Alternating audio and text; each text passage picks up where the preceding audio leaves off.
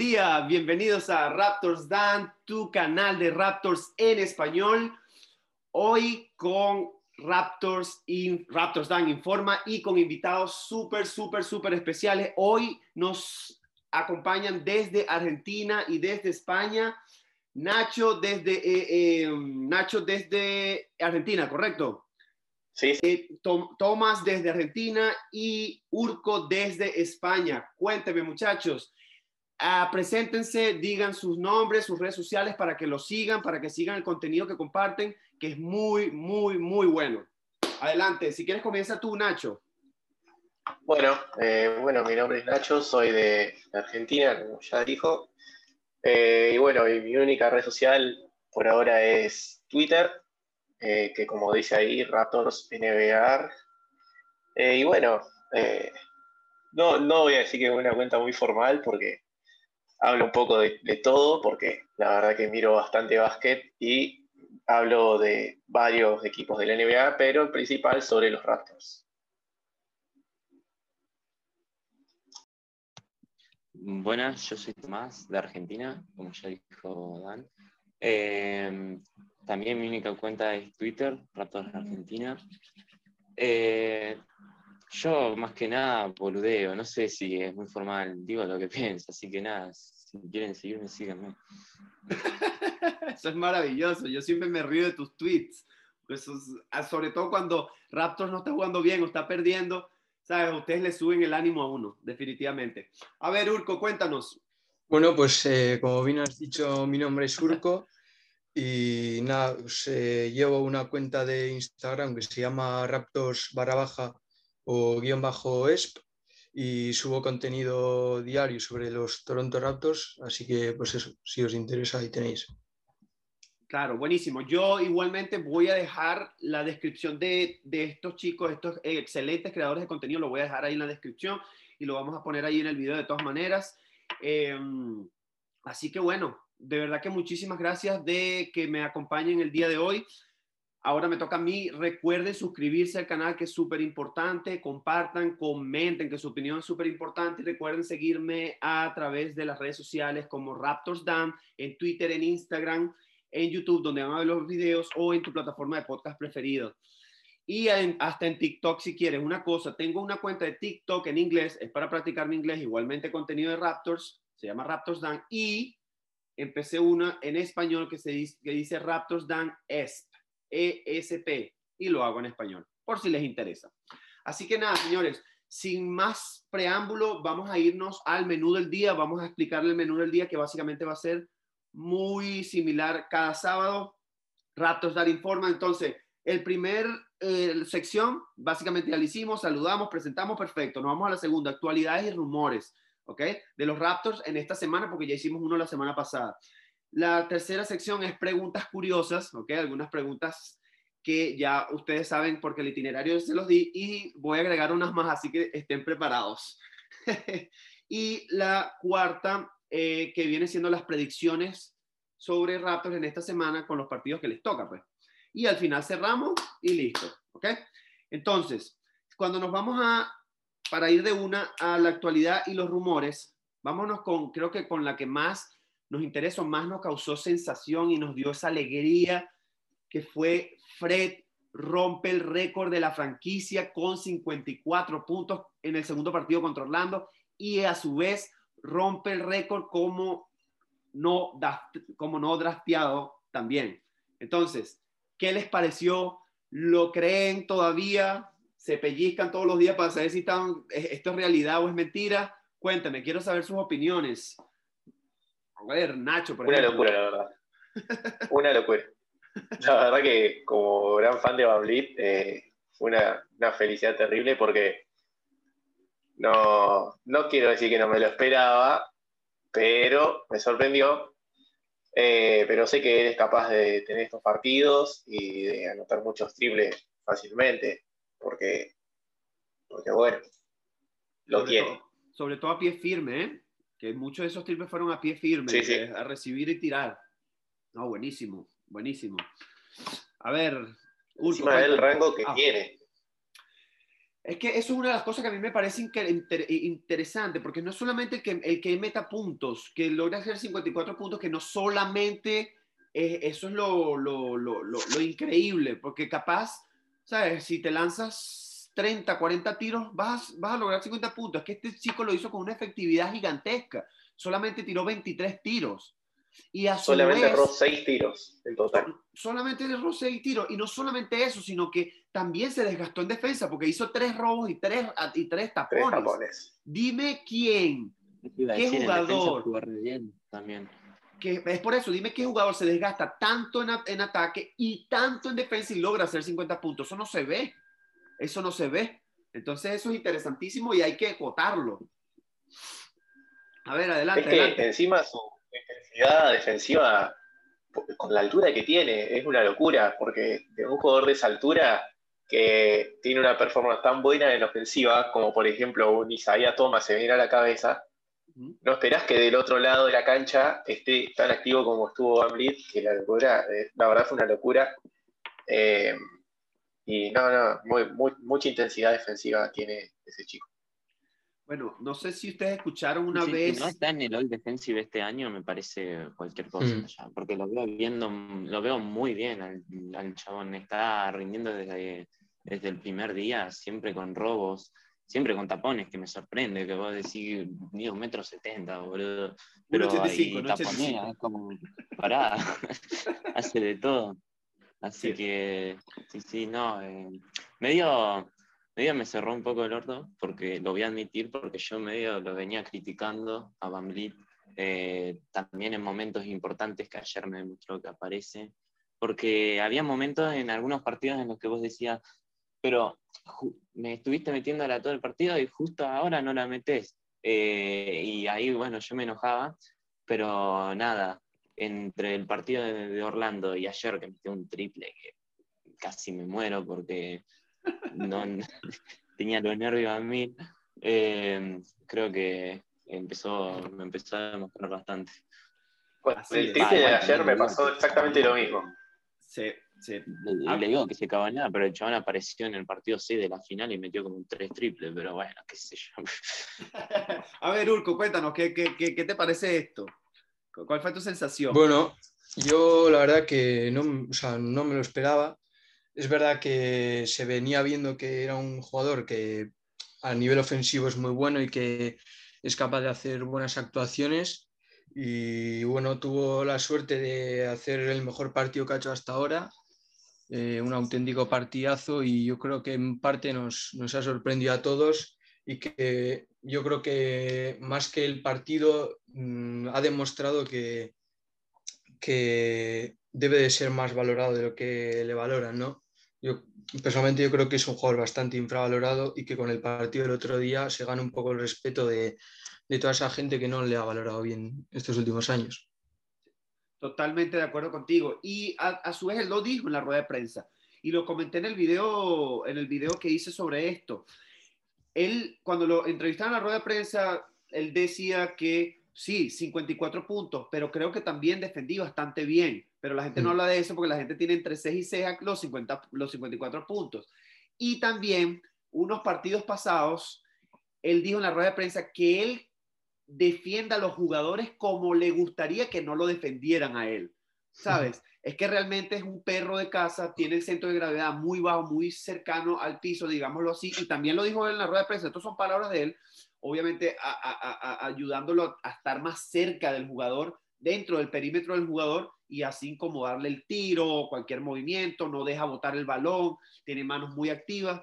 Entonces, creo que aparte de todo eso, creo que lo que más me impresiona a este chico, y capaz ustedes, estoy casi seguro que ustedes eh, estarán de acuerdo conmigo, es el liderazgo que tiene. Hmm, es el liderazgo que tiene. Es, tiene una capacidad, y, de hecho hubo un video que, ¿sabes esos videos que saca Raptors de que, que um, OpenG, que, que si hacen entrevistas a los jugadores y eso? Eh, hmm. Le preguntaron a Siakam, eso lo pueden ver en YouTube, ojo, ponen Raptor en YouTube y ahí van a ver el video, es una echadera de broma. Le preguntan a Siakam que si, ¿qué cree él si Fred no estuviera, no, no fuera un jugador de baloncesto profesional, qué otra carrera estaría él haciendo? Y, y, y Siakam lo que dijo fue entrenador. Entrenador. Dijo, si él no fuera jugador de baloncesto, él fuera un entrenador, porque es un, la habilidad que tiene para ser entrenador en la cancha, liderar, ayudar, motivar a sus compañeros y no solamente hablando, sino con la expresión corporal, es algo maravilloso. Así que mm, muy, muy, eh, muy contento estamos con este chico. ¿Tienen algo que agregar para saltar al próximo punto? Sí, yo creo que en eso que comentabas recién del liderazgo en cancha de Van Vliet, eh, tuvo mucho que ver el, cómo lo, lo, coacheó eh, Kyle Lowry, porque Kyle Lowry siempre fue el líder en cancha de los Raptors eh, y siempre fue ese coach en cancha que tiene que armar todo el juego, por supuesto, por su posición, pero siempre, siempre él fue esa pieza y ahora Lowry está tomando ese lugar mientras, eh, mientras no, está tomando ese lugar, mientras Lowry ya se está alejando un poquito ya de ese rol. Así es, así es. Ajá. Entonces, vamos a pasar al, al, otro punto. Contentísimo con Fred. Creo que es una bendición tenerlo en el equipo. Así que nada, dejamos ese punto hasta allí. El siguiente viene siendo, la NBA confirma que se va a realizar el All-Star. ¿Ok? Eso va a ser en marzo. Entonces, quiero saber, ¿ustedes están de acuerdo con esto? ¿Y por qué? A ver, eh, Tomás.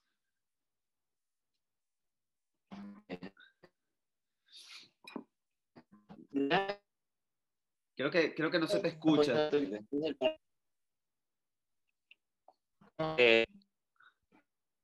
Sí, está, está, está, eh, eh, no se te está escuchando, no se te está escuchando. Si quieres, eh, no, no se te escucha. Oh, a ver. Está bien, puede ser la conexión. Ahora sí se te escucha, a ver. Si no, eh, si no Ah, espe- espera allí, espera allí. Urco, si quieres, eh, sigue tú a ver qué te parece, mientras que vas arreglando el, el problema del audio, ¿te parece?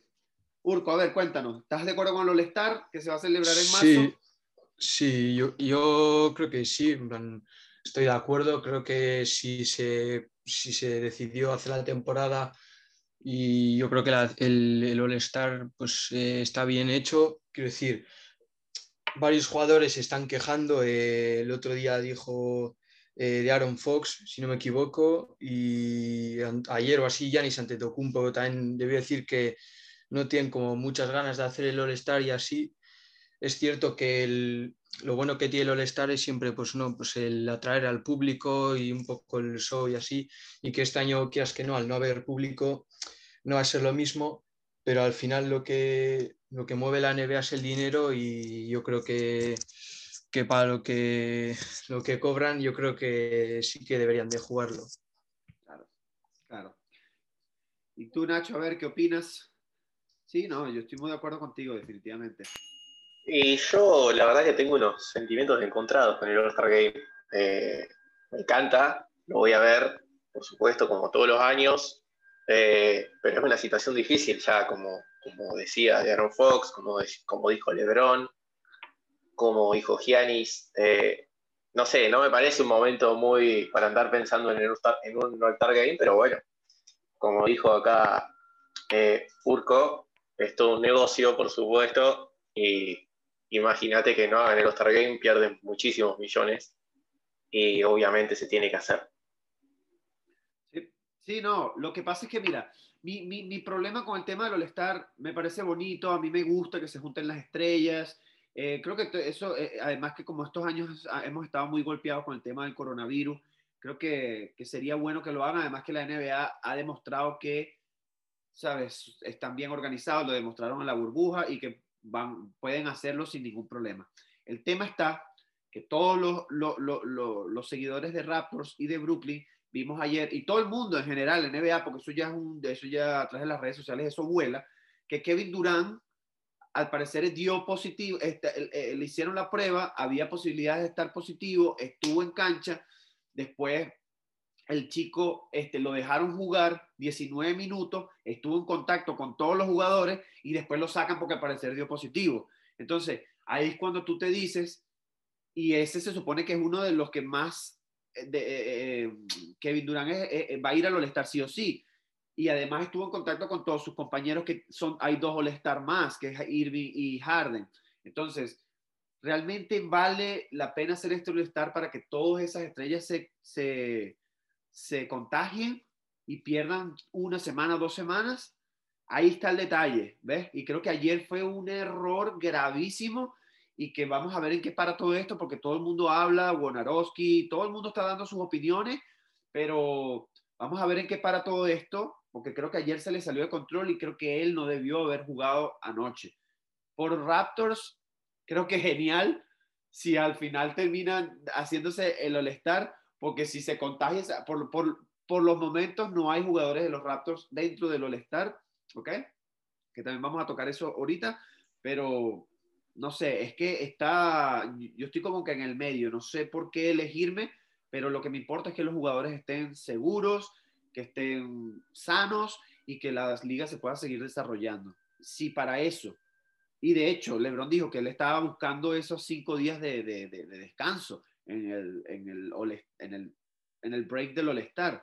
Entonces, sabes, hay mucho descontento, vamos a ver en qué para todo esto, pero muy de acuerdo con todos ustedes, esto es un negocio, la NBA es un negocio y por el dinero baila el mono. Así que lo más seguro es que lo vayan a hacer con o sin Lebron. Así que veremos qué es lo que pasa. Eh, Tomás, ¿estás mejor ahí del audio? ¿Quieres probar a ver? Eh, creo que es el Wi-Fi. ¿Se me escucha ahora? Sí, se te escucha perfecto. Sí. Adelante. Eh, ahora no se escucha. No me la conté. sí, capaz si te acercas al router, no sé. Sí, vamos a hacer algo, vamos a ir pasando al próximo punto, Tomás, y ahí vamos probando cómo está tu audio, ¿te parece? Para, para ir avanzando. Mira, cuando nos vamos al, al, al próximo punto, que viene siendo lo del mismo All-Star, ¿ustedes están de acuerdo con que Fred, Lauri y Siakam, bueno, no sé si Siakam, pero Fred, Lauri Siakam no estén dentro de ese All-Star? ¿Ustedes están de acuerdo con eso? Cuéntenme, quiero saber sus sensaciones.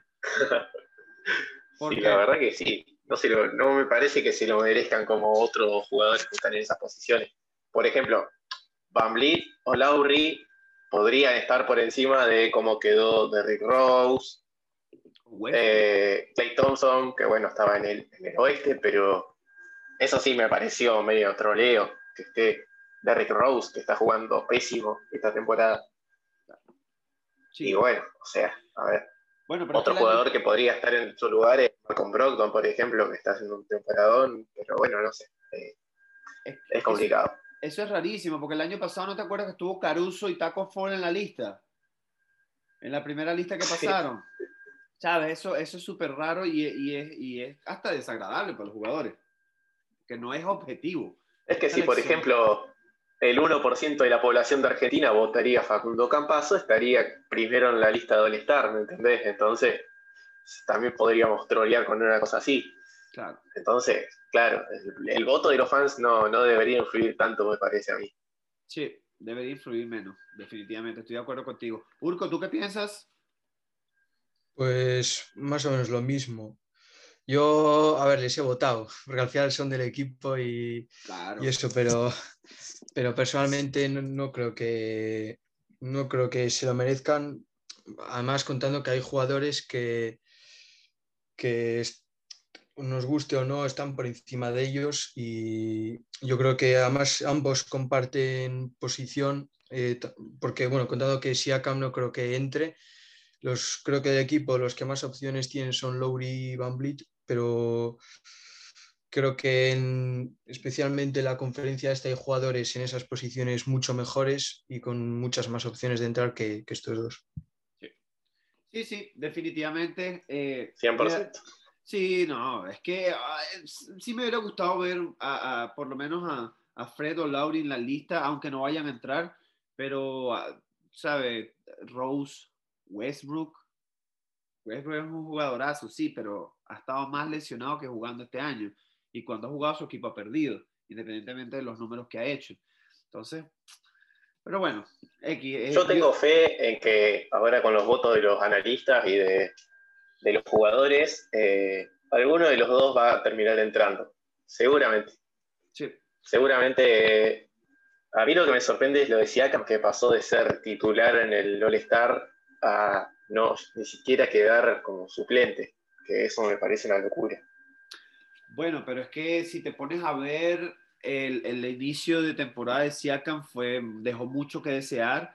Y no solamente eso, sino que la gente ya después de, después de esos playoffs en la burbuja, yo creo que Siakam... ¿Ahora se me escucha? Perdón, perdón. Sí, se te escucha perfecto. Creo que Siakam, hasta veníamos hablando de que Siakam después de la burbuja, eh, creo que la gente lo crucificó porque lamentablemente tuvo un, rendimiento muy pobre y la gente no olvida, ¿ves? Y no solamente lo, lo, lo, los seguidores de Raptors, sino los seguidores de la NBA en general. Eh, entonces, me, me, da cosa con él, siento que está jugando mucho mejor, está mejorando, ya está entendiendo su juego, ya sabe cuáles son sus potencialidades su, y qué es lo que puede hacer en cancha y qué es lo que no. Pero bueno, lamentablemente reaccionó muy tarde y por ende no está en el All-Star y, y, y, se entiende totalmente. ¿Sabes? Yo la verdad que lo entiendo. Este, toma ahorita. Yo la verdad que. Ajá, adelante, adelante. Me costó, ah, perdón, eh, me costó bastante pasar el tema de Siakam después de la burbuja, porque la verdad que se ganó un poquito de odio de mi parte. Eh, comienzo de temporada también, yo tenía fe en que en la postemporada, que sea un poco corta, eh, pueda remontar un poquito su juego, su confianza, pero por lo que se ve, eh, Siakam nunca va a poder ser la estrella de un equipo, a no ser que cambie su mentalidad, siempre va a ser un eterno Scottie Pippen que necesita su Jordan y ya lo está demostrando. La verdad que lo está demostrando y espero que pueda remontar, obviamente, por el bien del equipo y que en estos últimos cuatro partidos estuvo jugando bastante bien. Eh, pero bueno, hay cosas que son inaceptables. Ojalá. Sos un ala pivot, no podés no poder eh, finalizar con contacto. O sea, es algo que me, me llama. Sí, sí, eh, eh, eh, y, y, creo que eso que acabas de decir fue clave, como que él necesita ser segunda opción para sacar lo mejor de sí. Y creo que es lo que está pasando hoy en día, que Siakam no es la primera opción, está siendo Fred o Lauri, y por eso él está dando lo que está dando. Pero bueno, yo la verdad, yo lo dije en mi video anterior, yo voy a ir evaluando, voy a ir opinando evaluando. Yo no soy quien para evaluar, pero voy a ir opinando sobre Siakam partido tras partido. Eh, sí, no podía finalizar con contacto, sobre todo en la burbuja, cuando ni siquiera lo marcaban, ni siquiera le levantaban los brazos. Yo creo que era un problema más mental que otra cosa. Además que él decía que tenía problemas físicos. Pero bueno, el tema es que hoy en día es otro Siakam se ve mejor en la pintura, se ve más dominante, se le ve con más paciencia, que eso era lo que, lo que, se, lo, lo que añorábamos tanto, porque él estaba en el poste y se atoraba. Dígame ayer cuando lanzó ese faraway a, a, Harden, que ojo, Harden es uno de los mejores defensores en el poste, no sé si eso lo sabían, eso es estadístico, eso lo, eso lo pueden buscar. Sí, sí, sí, sí. Y le metió ese faraway con la mano encima. Es tan hermoso cada vez que él mete un faraway, porque tiene la envergadura, tiene la altura, y tiene el tiro perfecto, hermoso para lanzar por encima de los jugadores y no lo, y no lo utiliza mucho. Es, es increíble, ¿sabes? Entonces, yo creo que... Esto... No, la verdad, si me dejaba aportar una cosita más. Adelante, claro. Eh, me parece que así acá le estuvieron tratando de involucrar más en la, en la ofensiva, pero no en la forma correcta, me parece a mí. Porque por lo que vimos en los comienzos de Siakam, él es un muy buen jugador en el pick and roll, eh, que puede penetrar o puede llegar a jugar en el poste, como decía recién. Eh, pero yo vi muchas situaciones en el partido de anoche eh, que lo ponían a Siakam en una situación de ISO en, el medio de la, de la, cancha, a que tire un tiro de media distancia que habrá metido uno de cuatro que habrá intentado. Y la verdad que eso me, me pareció muy mal por parte de Nick Nurse de llamar esa jugada para que Siakam tire un tiro que no es su tiro. Claro. O sea, tiene que empezar a, a, encontrar su rol en la ofensiva y que los compañeros empiecen a adaptarlo mucho mejor, que él entienda su rol. Así es. Sí, no, de, de acuerdo. Y de hecho el, el, el, los entrenadores lo decían. Cómo, conseguir, cómo conseguirle un, mejor rol ofensivo hacia acá dentro del equipo. Y creo que, que, una de las fallas que tenía Raptor, sobre todo al principio de temporada, eh, eh, al principio de temporada era que Baines le quitaba muchos espacios porque no se quedaba abierto, entonces no, no, tenía espacio para generar su juego en la pintura. Hoy en día, cuando Siakam juega sus, eh, sus unos versus unos, sus ISOs, él siempre tiene la pintura despejada.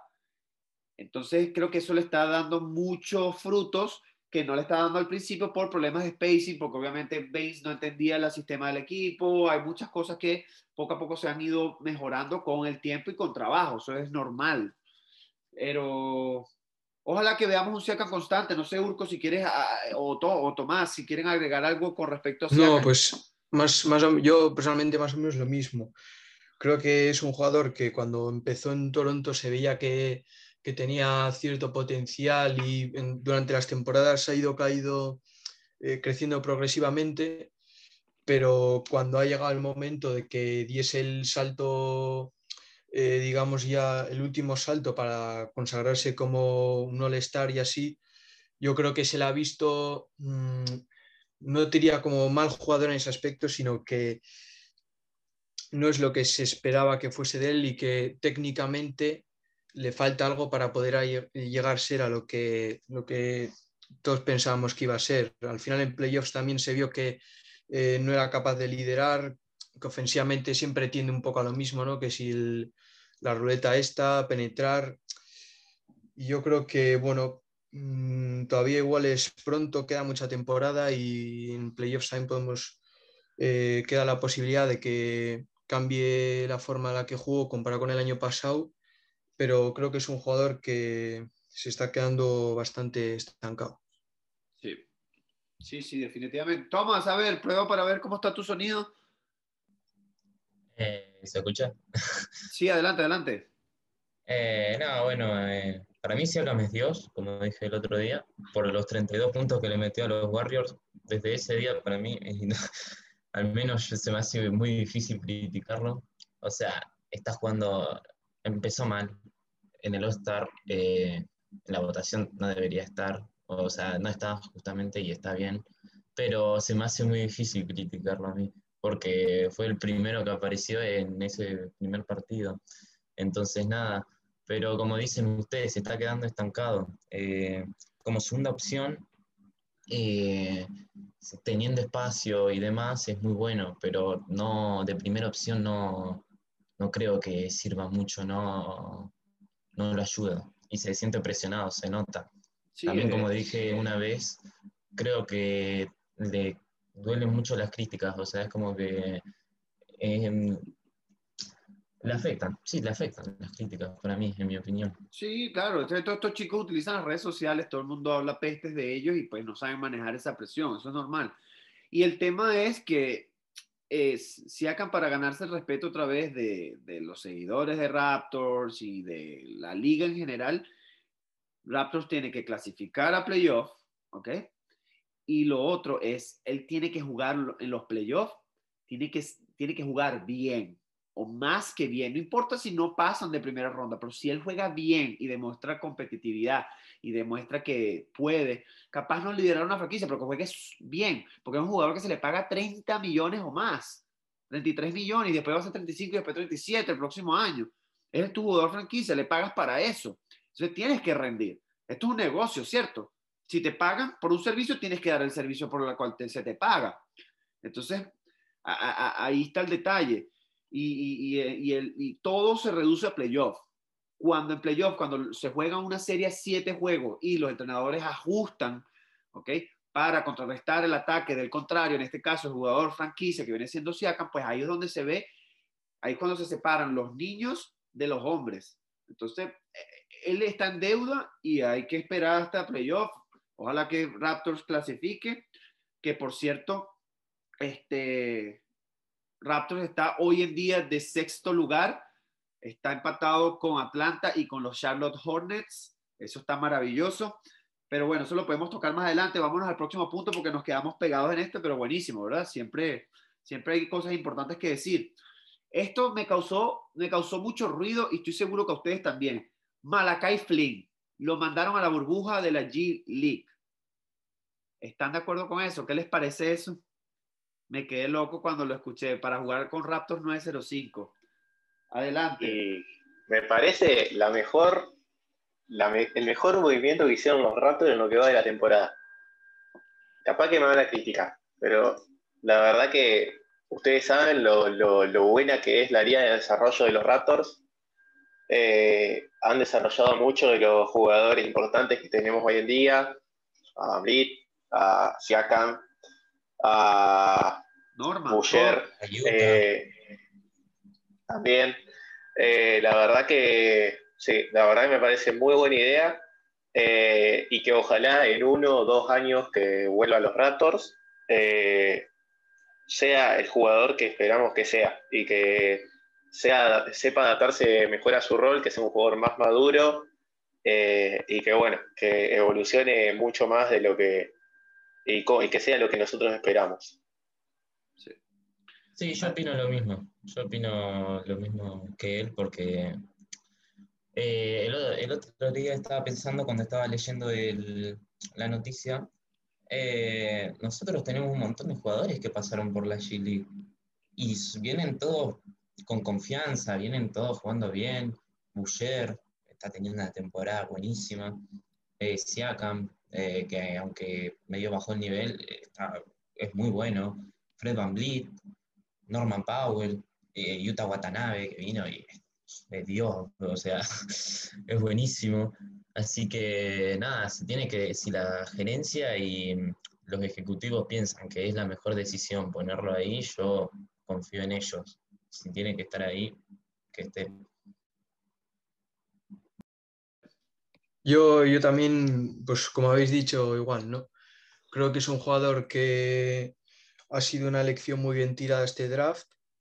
Creo que es un jugador con mucho potencial y viendo que, que no cuenta en el primer equipo y Nick no le está dando los minutos suficientes, pues eh, no hay mejor sitio que, que el equipo de la G-League pues, para que vaya cogiendo confianza y minutos.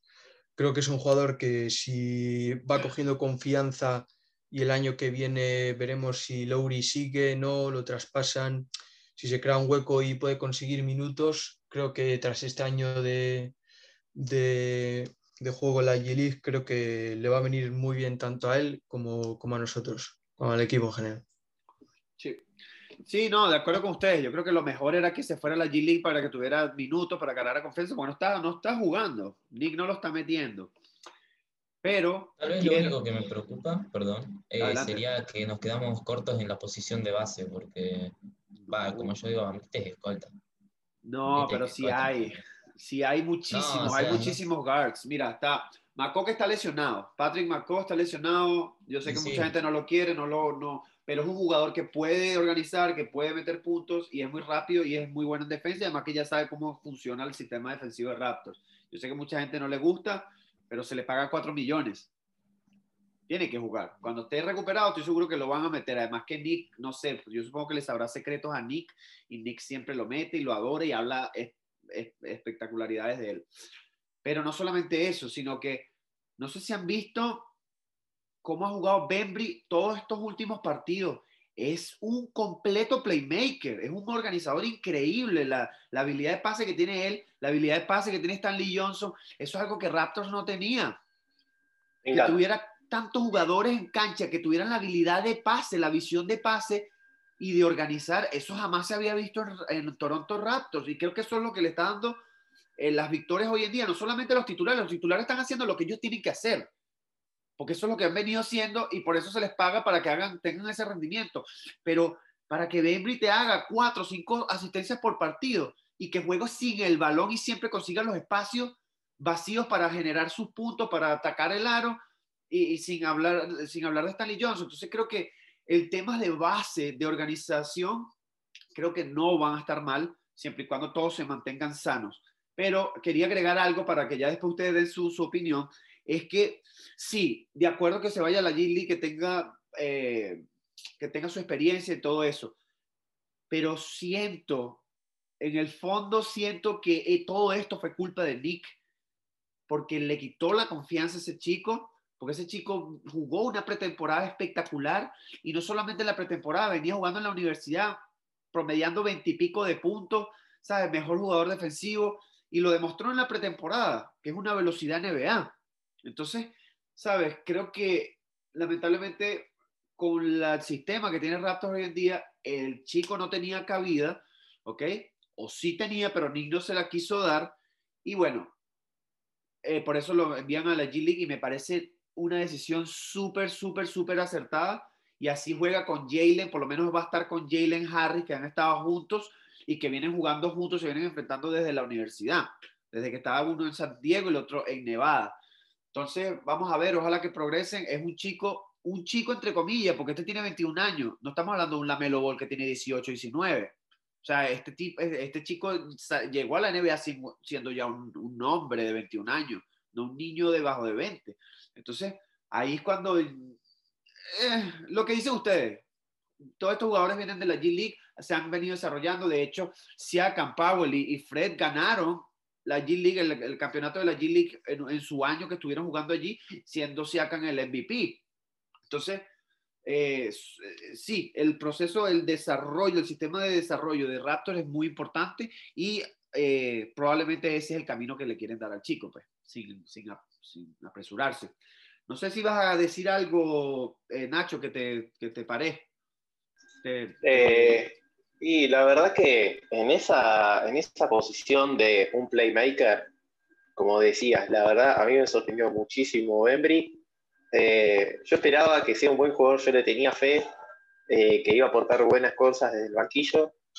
Eh, y otro jugador que demostró también unos flashes, creo que en la burbuja y en la pretemporada, vi, que mucho eh, Twitter de los Raptors, eh, no solo en español, sino también en inglés, están muy enojados que no le dan minuto, es Matt Thomas, que además de ser un buen tirador, eh, mejoró bastante como playmaker y también podría aportar bastante del banquillo, pero no está jugando casi nada.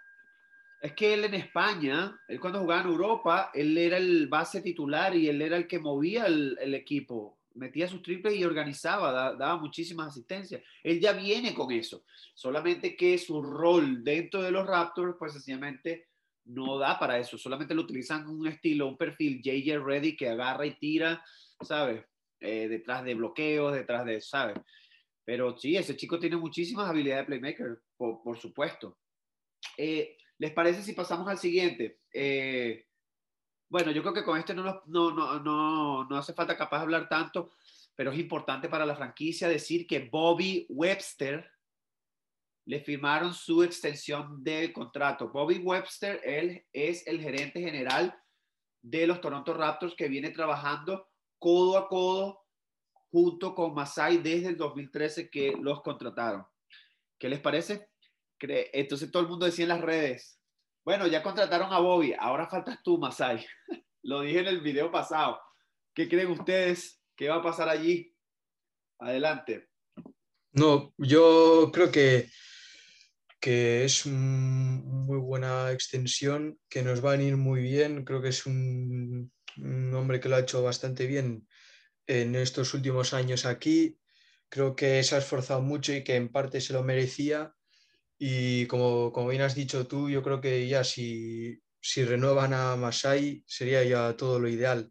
Y en parte también creo que si queremos que Masai se quede en Toronto, creo que pues renovar a Bobby Webster era, un, era una cosa que había que hacer, porque creo que tienen muy buena relación ambos y yo creo que es un factor que puede hacer que Masai renueve en un futuro. Sí, y una cosa que me gustó bastante sobre Webster eh, es la actitud que tiene. Estuve leyendo varios artículos sobre eh, páginas hablando sobre Raptors, bastantes medios canadienses eh, que opinaban sobre el tema y leí que él dijo que iban a seguir trabajando en formar el próximo equipo campeón de Toronto. Y eso es una actitud muy buena de parte de él porque denota que tiene, tiene eh, un buen optimismo con el equipo que tenemos y que sabe que podemos llegar a volver a competir en los próximos años. Eh, y solo, como yo ya te dije a vos en, en Twitter, Dan, eh, solamente falta que firme Masai y vamos a estar de 10. Sí, además que es súper jovencito, ¿no? Tiene 36 años apenas. Y eso es importante porque los jovencitos son los que hoy en día se están comiendo el mundo, que manejan esas redes sociales y todos los contactos eh, muy rápidamente y muy buenos. Así que, ¿sabes? A mí me parece que fue una buena adquisición. Lo único que sí me encantaría que Masai se quede, porque mucha gente dice que él va a ser el heredero de Masai. Yo creo que Masai está apuntando al, más arriba. Creo que está apuntando para un cargo de la NBA, pero todavía no sé, ¿sabes? Eso son especulaciones. Pero bueno, vamos a ver qué es lo que pasa. Eh, Tomás, ¿quieres decir algo con respecto a esto antes de pasar al próximo punto?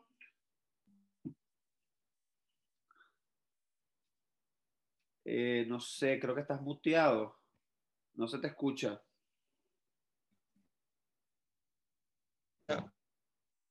Sí, está, está, estás teniendo problemas ahí de comunicación. Probablemente sea el... Sí, no se te escucha. No sé si estás hablando. Ahora se me escucha. Sí, sí, adelante, adelante.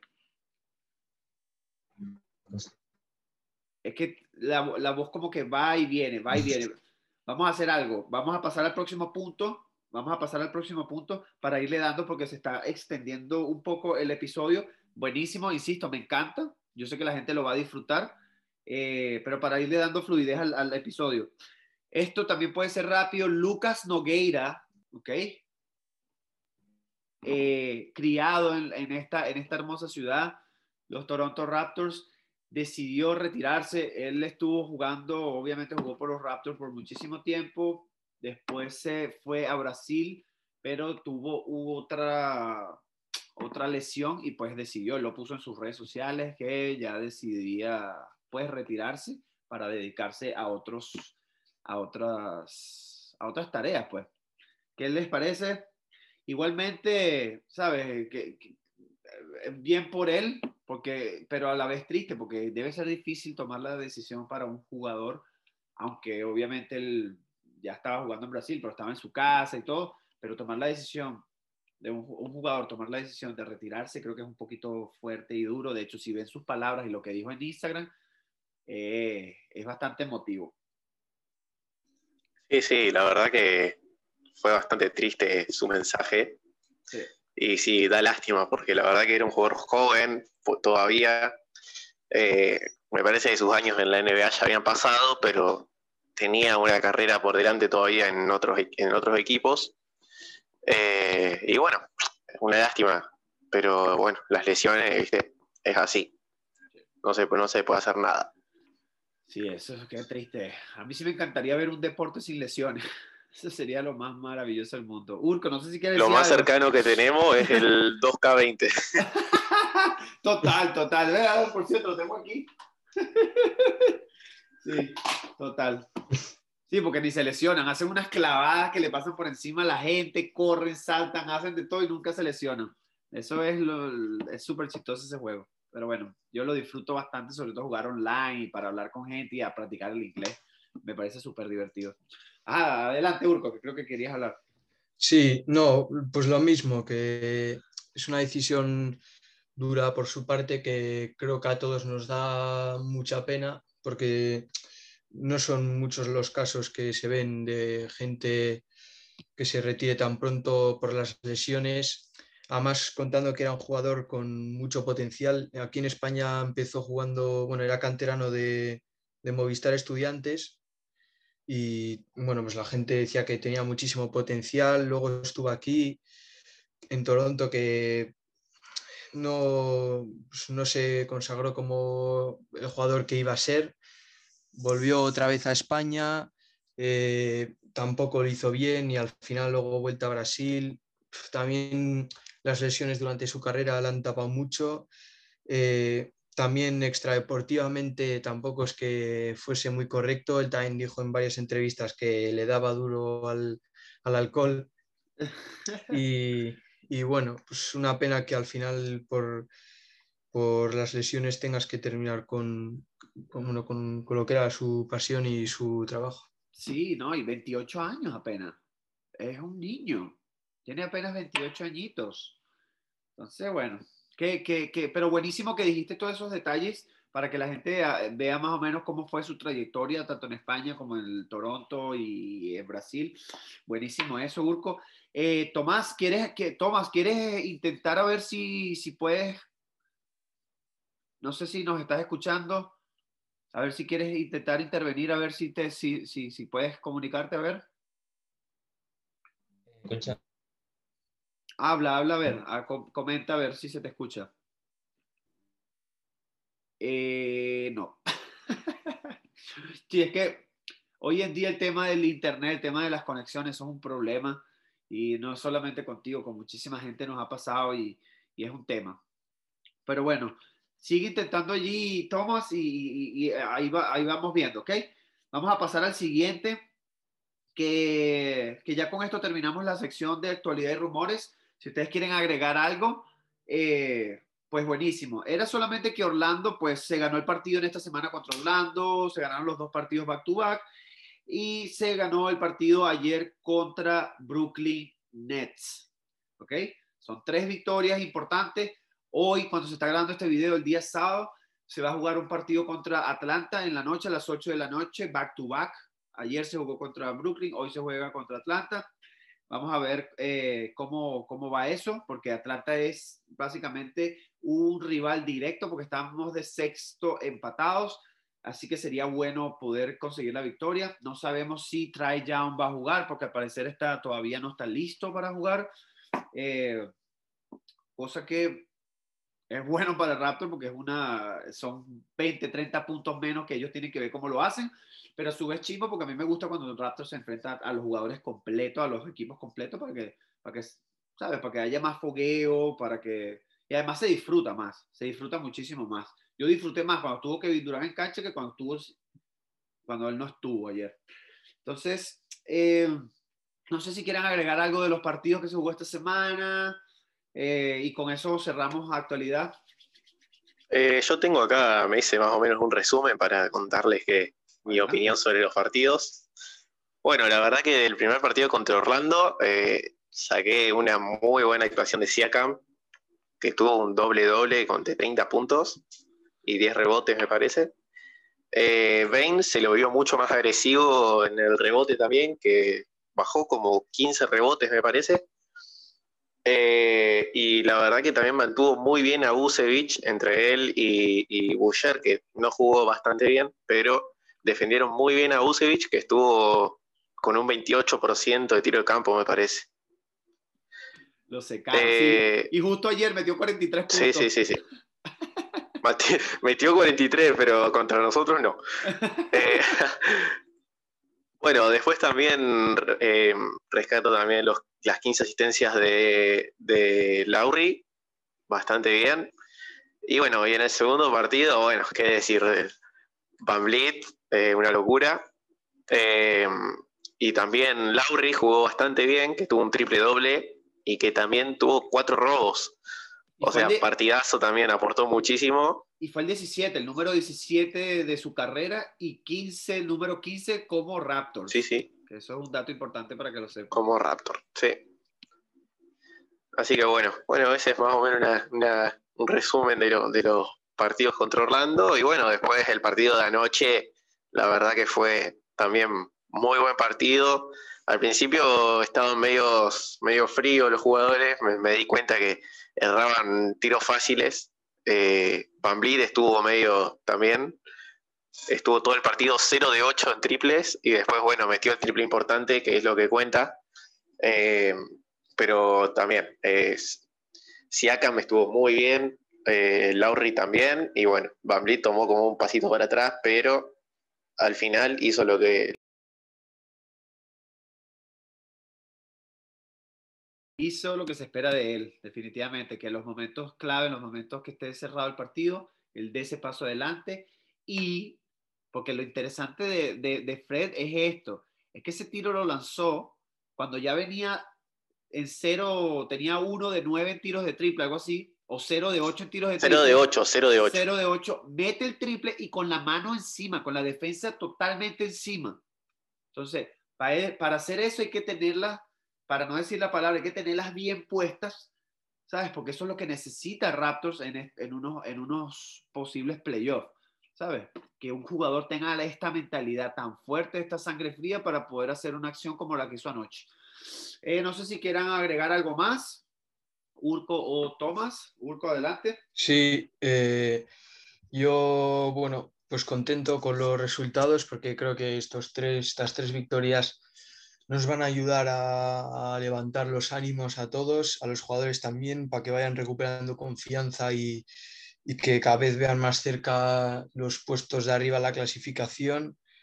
Creo que la actitud del equipo en general mejoró bastante y se está viendo una mejoría durante todos los partidos que estamos jugando.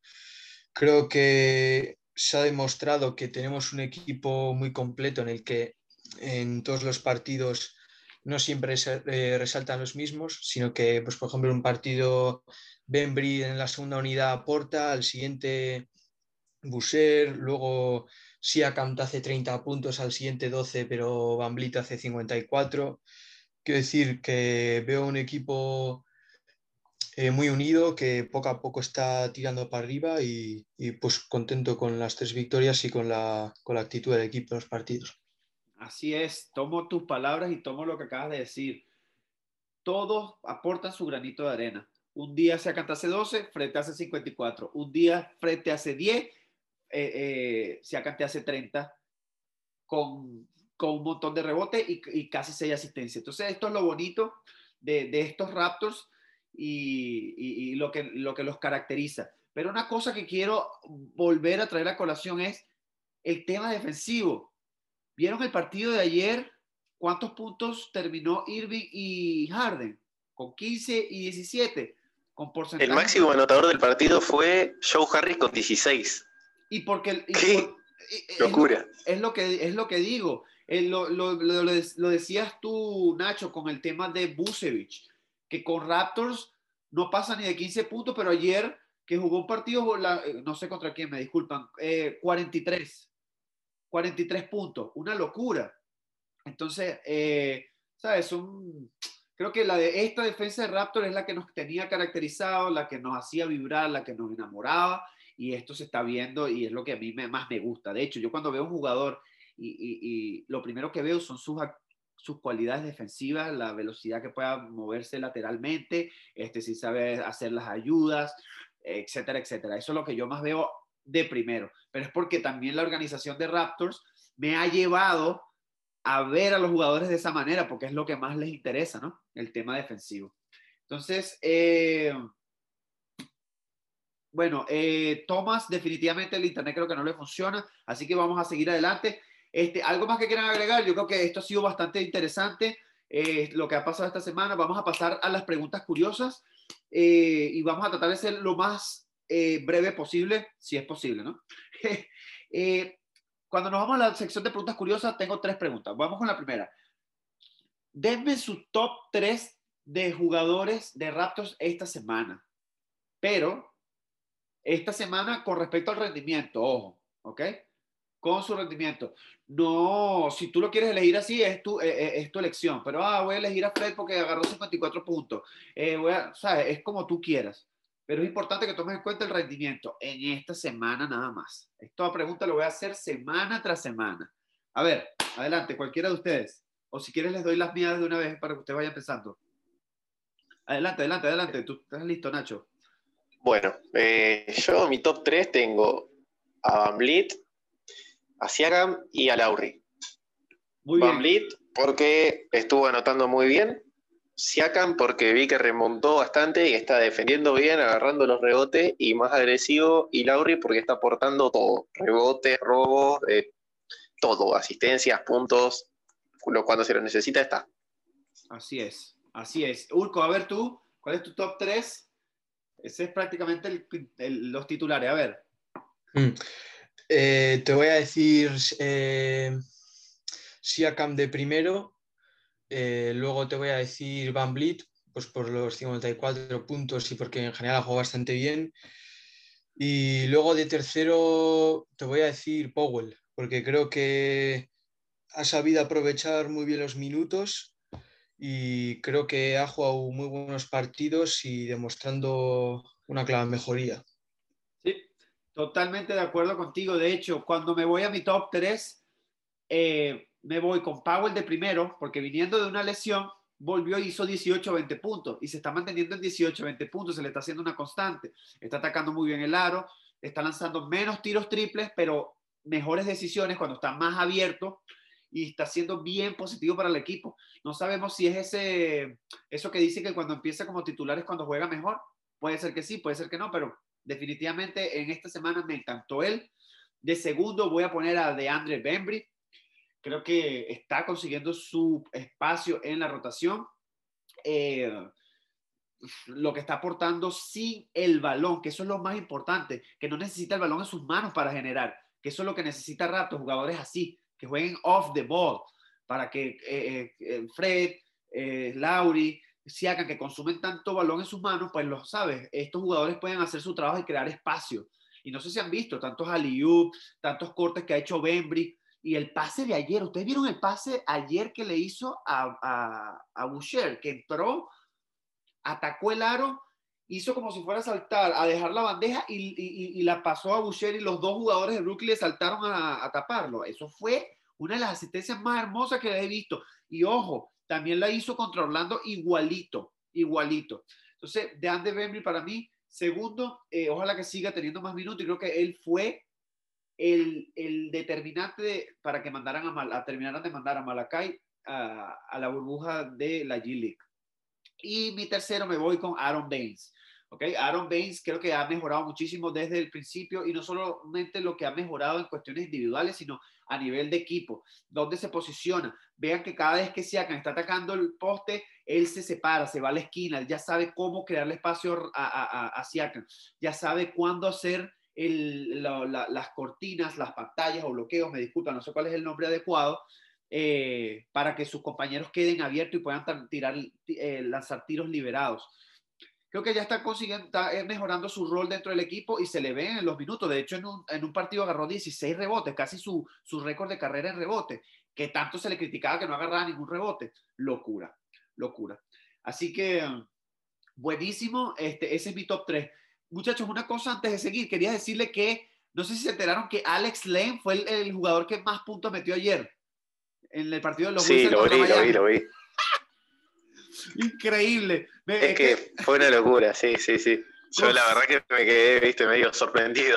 Cinco tapones, cinco tapones. Wow. Yo tengo que ver ese partido, no lo pude ver anoche. Quiero ver ese partido, tengo que verlo. ¿Sabes? Yo no sé si es que Raptor tomó la decisión muy rápido de votarlo, eh, o capaz es que quieren, tienen entre ceja y ceja, ¿sabes? A, a, Utah Watanabe para darle ese contrato. No lo sé. Pero, wow, eso, eso quería, quería acotarlo allí porque, porque por si la gente no lo sabe. Eh, vámonos a la es que me parece que cualquier jugador que tires en Washington va a hacer eso. O sea, no hay nadie. Robin López no puede anotar. Eh, a Bradley Bill lo mantuvieron en muy pocos puntos porque lo estaba marcando Jimmy Butler. Y Alex Len aprovechó y bueno, y, aprovechó la situación y, metió muchos puntos. Pero sí, es algo que puede pasar, pero y sí, pero no creo que sea algo muy regular. Eh, no, eh, es un partido de tantos que va a tener. No creo que tenga muchos. El primero metió dos triples, metió como 11.8 rebotes, algo así. O sea, vamos a ver, vamos a ver. Sí, sí, es válido lo que dice, que cualquiera que metas en, en, Washington probablemente va a tener un performance así. Pero coño, 18 puntos y 5 tapones hay que verle la cara. Quiero ver ese partido, no quiero indagar mucho porque no lo vi. Eh, ajá, Mejor combinación de esta semana, ¿ok? De parejas en cancha. Les voy a dar la mía para que ustedes vayan pensando en la suya. La mejor pareja que yo vi en cancha esta semana fue esa dupla que hacía en la segunda unidad cuando estaba Lauri y Bembry. ¿Cuántos aliub le puso eh, Lauri a Bembry? Que Bembry la terminó finalizando con un donk, con una clavada esa, esa, esa dupla entre ellos dos y cómo se entienden, cómo se mueve sin balón Bembry y cómo Lauri lo consigue, sobre todo en situaciones de pick and roll, lo consigue afuera, maravilloso. Esa dupla es la que más me gustó esta semana. A ver ustedes. Yo coincido con vos. La verdad que iba a decir esa, esa dupla porque la verdad que me sorprendieron. Yo ya dije que tenía mucha fe en Bembry y la verdad que demostró que jugando off-ball es muy buen jugador y que aparte se entendió muy bien con Lauri. Eh, metió unos cortes tremendos hacia el aro y, y, la verdad que Lauri lo supo ver y le ha tirado unos pases muy precisos. Así que sí, la verdad que fue una buena dupla en cancha. Buenísimo. Adelante, Urco, cuando quieras. Eh, yo te voy a decir eh, Lowry y Van Blit. O sea, no es muy sorprendente, pero creo que a nivel de creación de juego dan mucha. Son, son yo creo que los mejores del equipo. Cuando están ellos dos en cancha, el equipo juega a una velocidad mayor, eh, saben eh, mover muy bien el balón. Por ejemplo, la jugada esta que hemos hecho, que hicimos contra Nets, de que tiraba un triple que movían el balón así por todo el triple y así.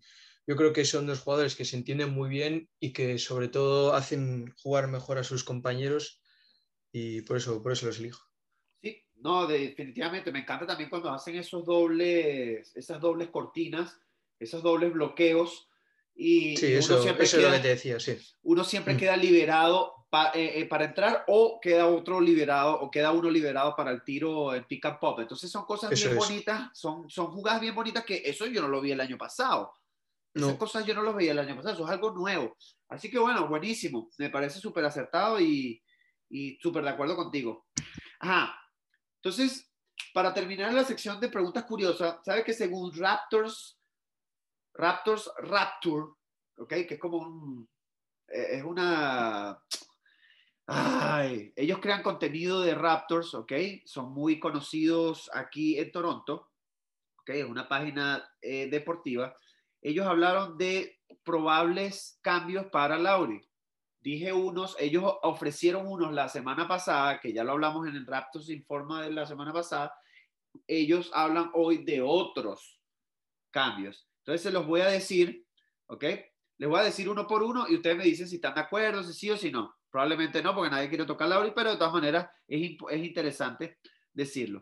A ver, el primer cambio que ellos ofrecen es Raptors obtiene a Víctor Oladipo y Houston obtiene a Stanley Johnson, Norman Powell, Patrick McCaw, el, pick de segunda ronda del 2023 y el pick de primera ronda del 2022. ¿Dejarían eso? Y la verdad, yo no, es que esté comparando a Norman Powell con Víctor Oladipo, pero son un, estilo de jugador muy parecido. Eh, Oladipo es un guard que no necesitamos en este momento y aparte es contrato expiring y no sabemos si se va a querer quedar en Toronto. Que es lo mismo que va a pasar con todos los, los, potenciales traspasos que, que vamos a hablar que son todos jugadores en el último año de su contrato y que están cobrando mucha plata, menos por Whiteside, que cobra un contrato muy chico. Pero el tema con Whiteside es que es un jugador grande, es un jugador muy grande que encima no nos sirve porque no puede abrir la cancha. Es un ah, jugador que no tira de lejos. Pero vamos a ese, vamos a ese después. Bueno, eso vamos a hablar ahora, sí, obvio. Pero no sé, la verdad que este no me cierra mucho. Eh, más que nada por el, fit de Oladipo y por el tema de que eh, no sabemos si va a querer firmar una extensión con nosotros. Claro. A ver, Urco, ¿qué te parece? ¿Tú darías ese cambio? ¿Te traes a Oladipo a eh, Toronto? A ver, Oladipo es un jugador que a mí me gusta mucho personalmente, pero creo que no sería un traspaso en el que el equipo acabara ganando. Creo que es verdad que la situación con Lowry es eh, complicada, pero creo que habría traspasos mejores y, al final un poco lo que ha dicho Nacho, ¿no? Mm, es un jugador que comparado con Nowell, es que lo que te está aportando ahora Nowell más lo que tendrías que dar aparte, yo no, aceptaría el, traspaso. Sí, no, definitivamente no. Yo, yo definitivamente no por los picks por los picks que tienes que dar de segunda y de primera ronda. Y con los picks tan buenos que vienen ahorita, supuestamente vienen unos drafts súper importantes y muy buenos. No, yo definitivamente que no. Pero sí hay que acotar una cosa. Y Oladipo necesita el balón en sus manos. Powell no. ¿Ok? Eso es verdad. Eso es una cosa importante. Y lo segundo es que recuerden que Powell tiene una opción de jugador el año que viene de 11 millones. Entonces, si tú te quieres salir de ese contrato de Powell, esta sería la mejor manera, porque te traes un Oladipo que te va a jugar por 20 millones este año, capaz te ayude, capaz no, X, no importa. Lo cierto del caso es que ya el año que viene, así no firme por Toronto, a Toronto le queda más espacio salarial para adquirir otros jugadores. Entonces, tiene sus cosas positivas y sus cosas negativas, pero yo definitivamente los picks no los toco. Por eso no estoy de acuerdo. Es que obviamente es el tema de que los Raptors tengan en vista a alguna gente libre de la próxima agencia y ya decidan hacer ir por otro rumbo, me parece. Es que no, hay, por eso. De Rosa, es A no ser que, no sé, un, no sé, que Kawhi Leonard de, no acepte su opción de jugador, pero ya sabe que este es mi sueño, que siempre lo digo, que quiero que vuelva, pero bueno. Eh, a mí me parece que el contrato de Powell, para lo que aporta, está muy bien. Esos contratos de 11 millones más o menos para un sexto hombre me parecen de los mejores contratos que hay, como es el contrato de, de del Afro, de Allen, y otros contratos más que he visto que son buenos contratos, la verdad. Pero es que lo del Afro, lo de Jared Allen es porque es rookie, porque todavía está cobrando su contrato rookie, pero él no, no aceptó la extensión de Brooklyn Nets porque se está esperando que le paguen el dinero que vale, porque el tipo vale dinero. Claro, por supuesto. Quiero decirles una cosa con respecto a Kawhi. Y lo voy a decir aquí sin pelo en la lengua, sin que me quede nada por dentro. Kawhi regresa a Toronto y Raptors Dan va a ser el jugador, la persona que más va a odiar a Kawhi Leonard en el mundo. Lo dije y sin que me quede nada por dentro. Tú te vas después de quedar campeón. Te vas sin darle el chance a Toronto de poder repetir, darte el chance de repetir. Tenía el chance él de, de, de, porque ya la gente hasta lo está empezando a comparar con LeBron, que no había ninguna comparación obviamente porque LeBron está aquí y Kawhi está aquí, pero si se volvía a quedar en Toronto y volvía a ganar otro anillo, la cosa se empezaba a reducir.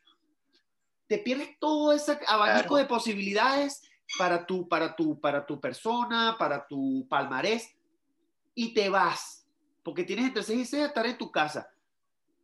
Se pierde todo eso y vas a regresar cuando el equipo no era, no es ni un cuarto, ni, ni, un, ni medio de bueno de cuando eh, eh, el año pasado, cuando estaba Gasol y Vaca, y estaban todos estos jugadores en su pleno apogeo.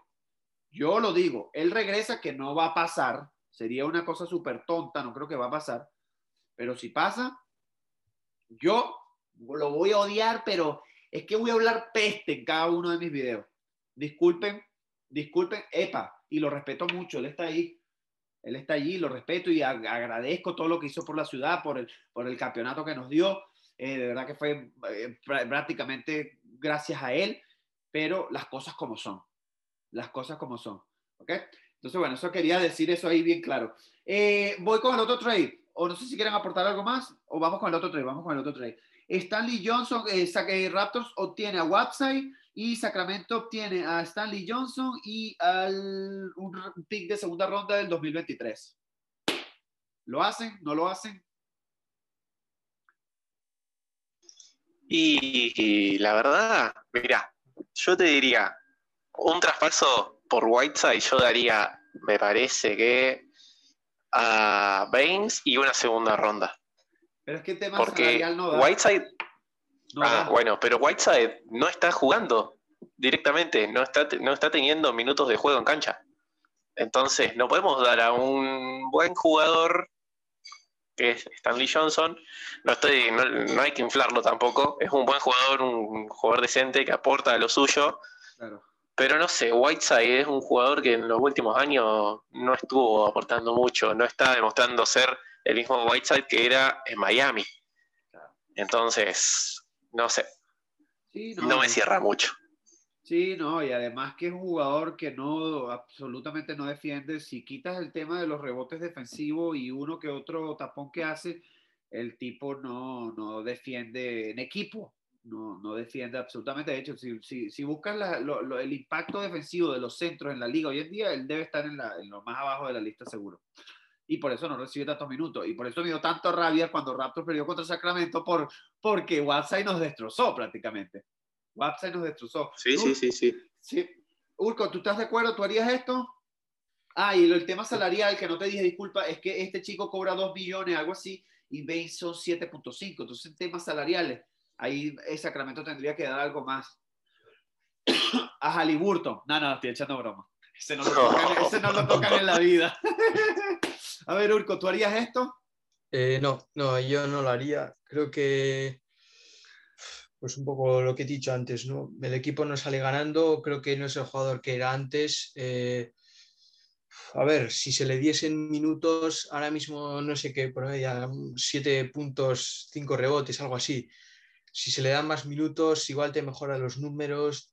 Defensivamente, es que tú pones Buseri, Whiteside defensivamente bien y es que no pasa nadie por ahí.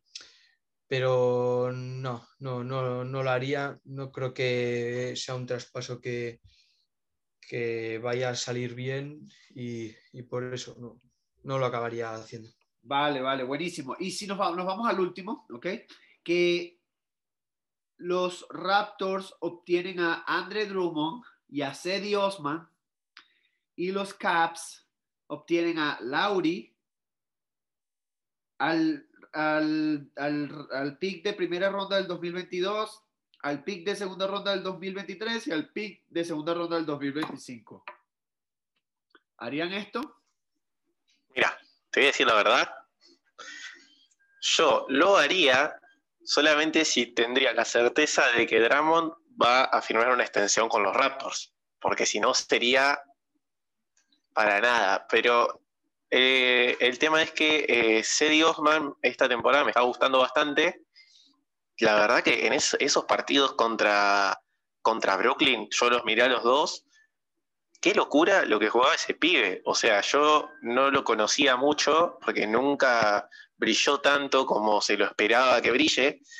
Y la verdad que estaba haciendo un anotador tremendo eh, y metió creo que como unos 25, 25 puntos por ahí contra Brooklyn. Eh, que bueno, no son la mejor defensa de la liga, pero les metió 25 puntos a Brooklyn. Y, bueno, por Drummond, la verdad, a mí Drummond me gusta, eh, creo que lo odian, eh, odiado por demás, no sé por qué. Muchos dicen que hace el, típico stat padding, que lo único que hace es jugar por estadísticas, pero la verdad que a mí me gusta el juego de Drummond.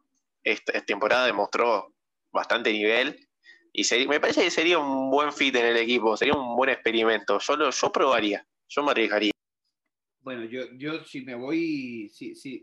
primero a Cedi Osman me encanta, yo lo vi jugar en vivo hace dos años acá cuando vino a jugar a Toronto y nos clavó como veintipico de puntos, muy bueno, de verdad que se mueve muy bien, tiene, es, un chico que tiene mucho, mucha madera, mucho talento, me encantó, de verdad. Este, y este, este, este cambio, sinceramente, no lo hago, porque si tú vas a cambiar a tu jugador franquicia prácticamente, a tu jugador que es para traerte jugadores jóvenes que tú sabes con rotunda seguridad que se quedan o, o te dan picks. Y aquí te están dando a un Andy Drummond que termina su, su, su contrato y no sabe si se queda, y Cedi Osman que tampoco, que, que su contrato no, no, no, tiene tantos años de contrato y para más tampoco sabe si se queda. Así que yo no estaría de acuerdo. Yo, yo por Lauri tendría que ser por algo, un futuro, por algo que te dé un futuro bueno. Sabemos que Lauri es un jugador mayor, que capaz no te van a dar mucho por él, pero, ¿sabes? Sí se pueden obtener algunos picks de segunda hasta un algo, Sí, algo parecido al trade de Shuru Holiday puede ser en un poquito menos escala, pero algo así podríamos llegar a sacar, me parece. Ajá de acuerdo contigo. Urco, ¿tú te zumbas esto? Eh, tengo dudas, pero yo creo que te diría que, no otra vez. a ver, es verdad que es buen jugador y que justo es la posición en la que necesitamos, la que más necesitamos reforzar. Eh, además te, llega, te llegaría Cedi Osman, que es un jugador que a la segunda unidad te viene muy bien. Eh, te puedo jugar de tres para descanso también a, a y pero no lo haría porque tan, lo que habéis comentado, ¿no? El contrato termina, creo que luego te quedarías eh, básicamente sin nada.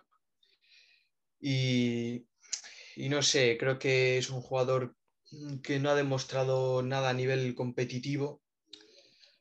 En playoffs no tiene sé, apenas experiencia.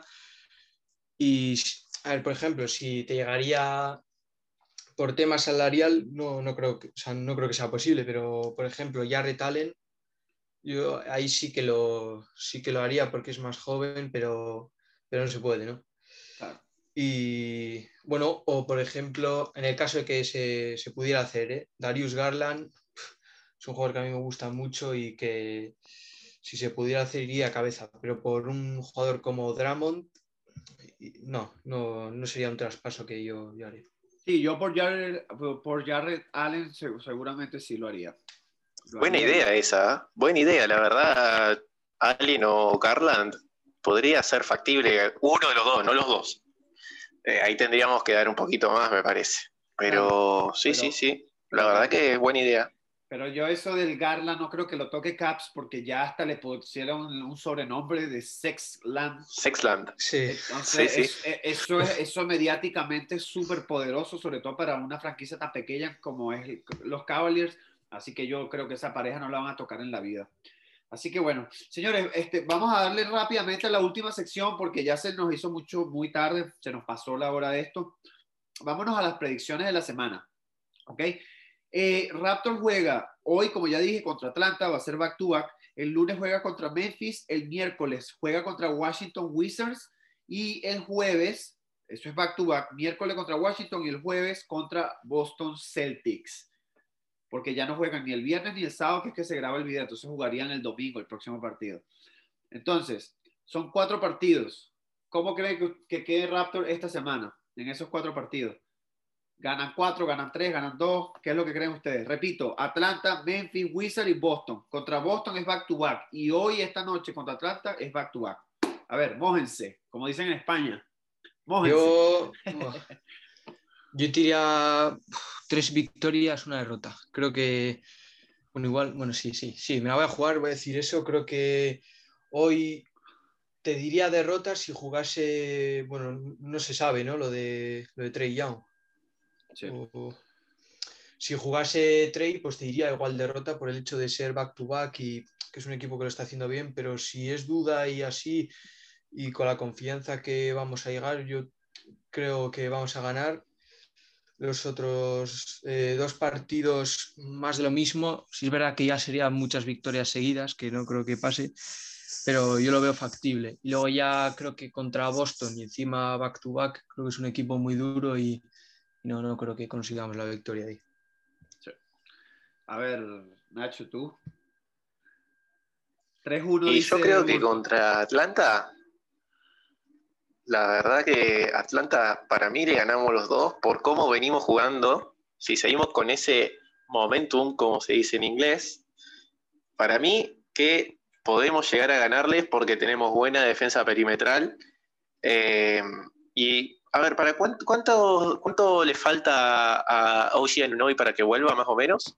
Bueno, supuestamente eran dos semanas, pero al parecer dos semanas de, o sea, probablemente le queda una semana, pero eh, ah, dijo que su recuperación está siendo muy rápida.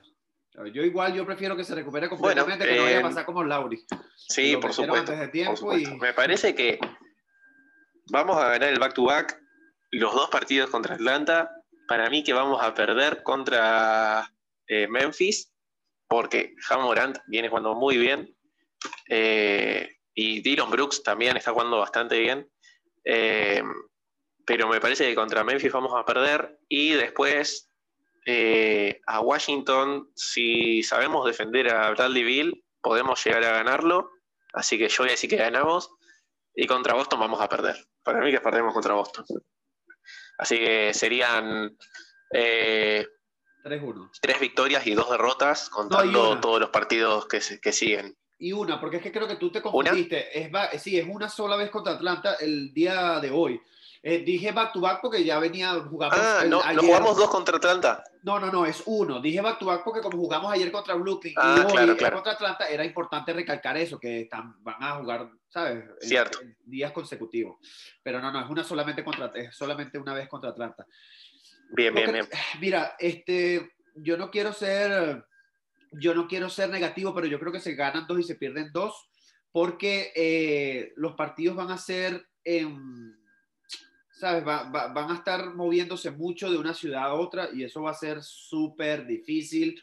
Eh, yo creo que Atlanta se le gana esta noche por el tema de, de, de Trae Young. Si Trae Young juega, no quiere decir que se va a perder, pero va a haber más competencia. Hoy, ojalá que sigan atacando la pintura, que no vayan a forzarse con los tiros de triple, porque no van a tener piernas, porque ya todo lo desgastaron el partido de ayer, que fue muy, muy, muy duro. ¿Ok? El partido contra Memphis no me preocupa, este, ni el de Washington. ¿Ok? Eh, porque la defensa de Raptor está siendo muy, muy dominante. Creo que ha dejado a los jugadores estrella de los equipos contrarios, los ha dejado, los ha secado. A Luca, a todos esos jugadores los ha secado. Mira a Irving, a Harden ayer.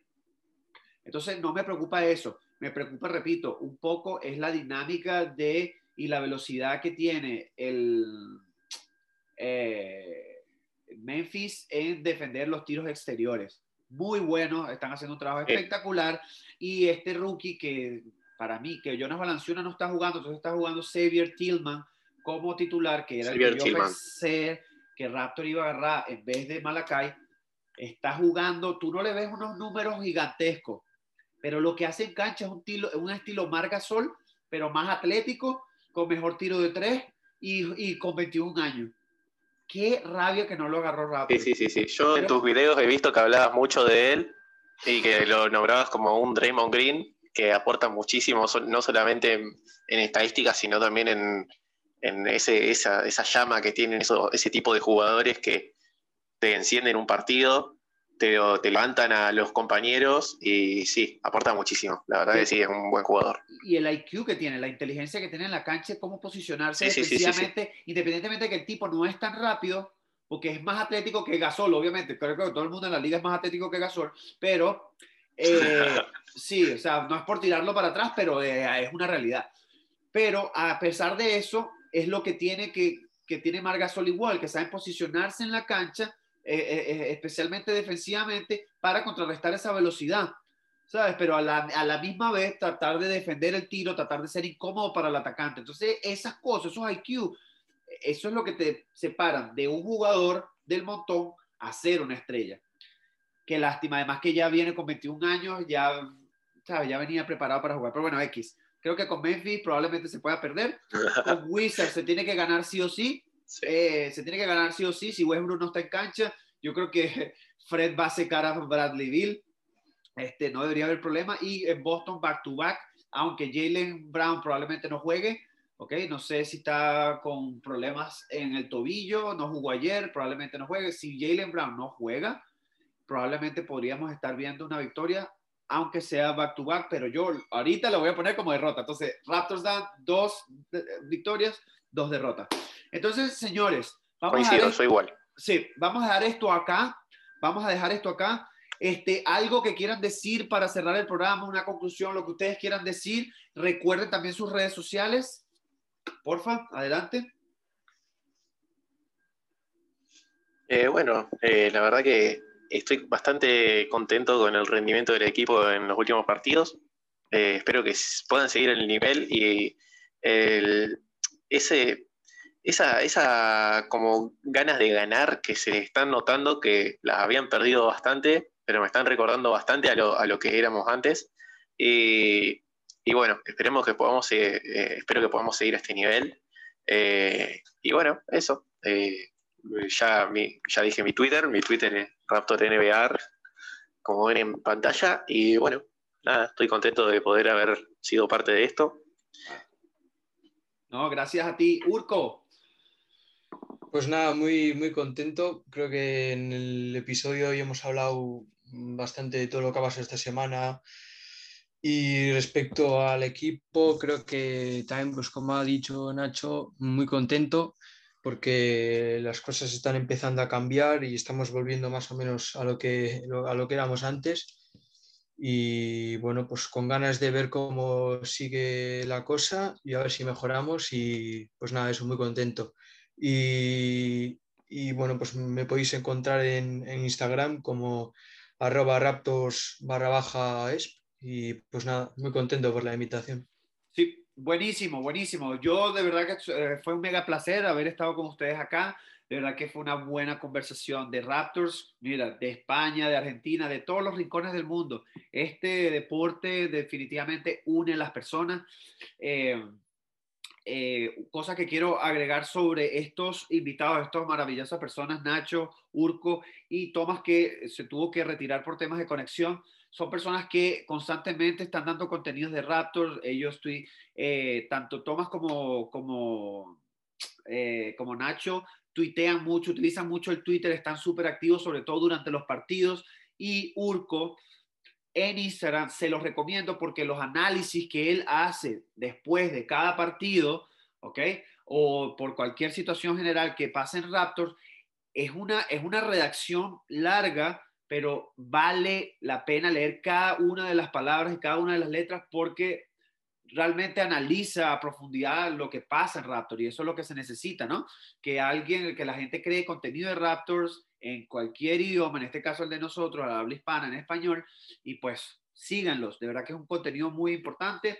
Eh, una vez más, gracias por todo, fue un placer, la pasé genial. Ojalá que podamos seguir manteniendo esto los sábados, ya sea que están invitados cuando ustedes puedan, van a estar invitados para hablar semana tras semana de el rendimiento de los Raptors y cómo va todo. Eh, recuerden con, eh, suscribirse al canal, súper importante. Comenten que su opinión es importante. Recuerden seguirme en, las redes sociales como Raptors Dan. En Instagram, en Twitter, en YouTube, bla, bla, bla, bla, bla, bla, bla. You know, sabes todo eso.